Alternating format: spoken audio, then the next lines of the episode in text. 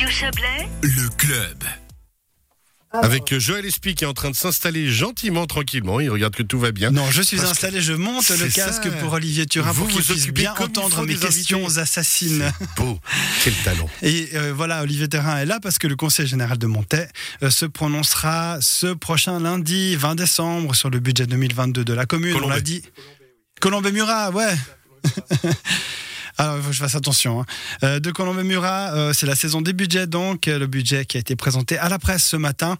Il prévoit une marge d'autofinancement de 3,6 millions de francs, un total de recettes de 37,4 millions. Des investissements nets sont programmés à hauteur de 9,3 millions, un excédent de revenus de 56 600 francs. On est juste, Olivier Turin C'est exact. Voilà, à part le nom de la commune et le micro qui s'allume pas et le casque qui fonctionne mal. Voilà. Allez, c'est mon premier club hein, de ce, de ce mois-ci. On, va- on va s'y mettre euh, tranquillement. Euh, Olivier Turin, donc, vous, avez, vous êtes le président de la commune de Colombey-Murat. On l'a dit, vous avez évoqué ce matin en conférence de presse un budget dans la continuité, euh, prudent mais ambitieux euh, tout de même. Euh, on peut dire ça comme ça, voilà. Oui, effectivement. Oui, c'est un budget stable qui est prudent parce qu'on est aussi toujours dans l'incertitude malheureusement de ce Covid, mais il est surtout ambitieux, comme l'a démontré d'abord dans un premier temps notre programme de législature hein, qu'on a fait, qu'on a présenté en début d'année, cette année 2021, et puis aussi comme va le démontrer notre futur PAZ hein, qui sera présenté, qui devrait être finalisé à la fin de cette année 2022.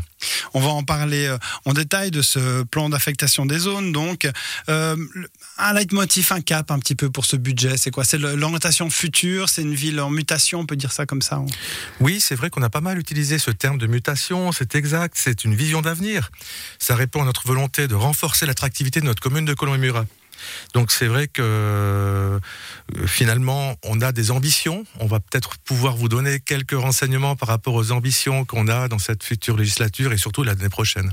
Bah, attractivité, on parle de quoi alors finalement? Acquérir de nouveaux habitants, c'est ça vraiment votre ambition? On ose euh, le dire en fait dans la région encore? On veut encore euh, augmenter la population ou pas trop? Non, c'est pas, c'est vraiment pas l'objectif. D'ailleurs, on parlait avant du PAZ, du plan d'affectation des zones.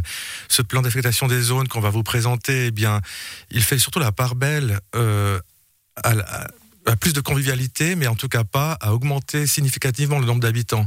Un plan d'aménagement des zones, c'est à peu près euh, 15 ans de durée de vie, entre guillemets.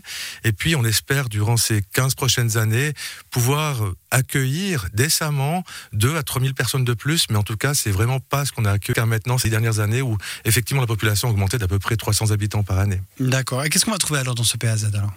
Alors, bon, on n'est pas là vraiment pour parler du PAZ, Oui. mais, mais effectivement, dans ce PAZ, euh, d'ailleurs, c'est intéressant que vous me posiez la question parce que c'est le PAZ, c'est finalement, bah, nous, ce qu'on fait dans nos études actuelles retranscrivent ce qu'on va faire dans notre PAZ, c'est-à-dire qu'on fait différentes études, notamment par rapport à la, à la connectivité entre les différents secteurs de notre commune et des communes environnantes, d'ailleurs, avoisinantes, notamment par le biais de cheminements de mobilité douce, hein, parce que on- on- ça nous tient très à cœur de mettre en place ces cheminements qui soient structurés, qui soient agréables, qui soient aussi agrémentés, et puis qui soient euh, euh, fonctionnels, hein, on va dire. Aussi, euh, bien sûr, sécuriser les axes, parce qu'on se rend compte maintenant de plus en plus problématiques voitures rentrent en conflit avec la problématique aussi bah, du transport public, des enfants qui attendent au bord de la route, de, de la mobilité en général. Mhm. Et puis c'est vrai que ça c'est aussi important pour nous de bien sécuriser les axes. On pense ici à la Charmette, entre la Charmette et les Plavaux, mais également d'imaginer pour le futur des infrastructures qui permettent aux gens de se sentir encore mieux dans notre commune de Colombey-Murat, notamment par le biais d'infrastructures sportives de qualité, un, vrai réaménagement de ces infrastructures entre les Plavaux et les Perrères. Et puis, on parlait de mobilité, ben, sur ce secteur-là, sur cette euh, liaison transversale entre le coteau de Murat et de Colombey et puis euh, le Rhône, et bien évidemment, il y a un axe aussi de, d'une nouvelle halte CFF, et ça, c'est très important pour nous de pouvoir vraiment la, concilier avec euh, tous les aménagements qu'on prévoit. Il est question donc des investissements, 9,3 millions. Qu'est-ce qu'on va trouver dans ces 9,3 millions mots? Dans ce 9,3 millions, eh bien, c'est d'abord la finalisation ou la consolidation des investissements qu'on a déjà commencé ces dernières années, notamment, alors, de manière non exhaustive, on, pa- on parle d'abord de la caserne, hein, qu'on termine, euh, la route de l'épine, c'est vraiment euh, des investissements qu'on a fait Mhm. conjointement avec Monté, notre collègue Monté, mais également euh, la STEP, hein, vous savez qu'on a, euh, notre STEP quasiment à bout touchant. Il y a également euh, dans ces investissements la route Clonové-Prérail. Donc c'est vrai que ça, ces investissements résiduels, au fond, correspondent à peu près aux deux tiers, voire aux trois quarts des investissements de ces 9,3 millions que vous, vous, donniez le chiffre que vous donniez auparavant. Et puis il y a la zone industrielle, évidemment. Hein. Alors oui, la zone industrielle, ça c'est aussi alors euh, une grande ambition. Mais vous n'allez pas, vous allez pas pouvoir vous empêcher de grandir finalement. Alors, euh, en créant des emplois en plus, en rendant une ville attractive, forcément, vous allez accueillir du monde. Hein.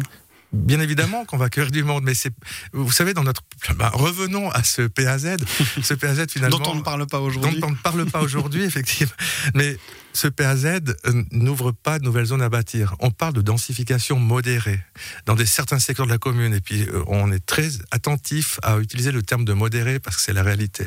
Mais vous savez, on a encore pas mal de réserves dans notre commune de zones non bâties au sein des secteurs à bâtir actuels, et ça nous permettra justement d'assumer ce développement. Une ouverture sur euh, le tourisme, éventuellement aussi, ça peut être une bien évidemment intéressant. Si vous me permettez, je termine avec la zone industrielle parce que c'est un secteur très important pour notre commune. Euh, notre zone industrielle, elle mérite d'être valorisée. Et puis vous savez, bien sûr, je crois que tout le monde le sait maintenant que Tamoil est en train de démanteler. On en a parlé en direct, oui. Son grand secteur de plus de 100 hectares, un million de mètres carrés. Qu'on peut, on peut aussi dire que nous, à Colmura, on a aussi un territoire d'à peu près de aussi plusieurs hectares, de 15, 18 hectares, qui seraient aussi en zone à bâtir industrielle donc ce qu'il nous faut pour, euh, pour vraiment planifier cette recolonisation industrielle, c'est faire un plan des équipements. C'est aussi d'ailleurs une étude qu'on a mis au budget cette année, c'est de mettre en place un plan des équipements qui permettra aux entreprises qu'on espère à haute valeur ajoutée, d'ailleurs on fera tout pour que ce soit vraiment des entreprises qui soient bien aussi pour notre commune, de pouvoir s'implanter en parfaite connaissance de cause des équipements. Ça nous permet aussi justement d'asseoir la surface industrielle actuelle. C'est très important pour nous que cette surface, elle subsiste. Mais pour qu'elle subsiste, il faut qu'on monte nos ambitions, nos prétentions. Et c'est pour ça que on fait, on met aussi 80 000 francs pour cette mise en place d'un plan des équipements. Avec euh, une vision euh, globale, hein. on en parle souvent maintenant dans les villes. Hein. on va plus construire des mini quartiers ou des bâtiments isolés, mais on a une vision un petit peu plus globale. Très rapidement, alors un mot sur le tourisme. Oui, alors parlons du tourisme.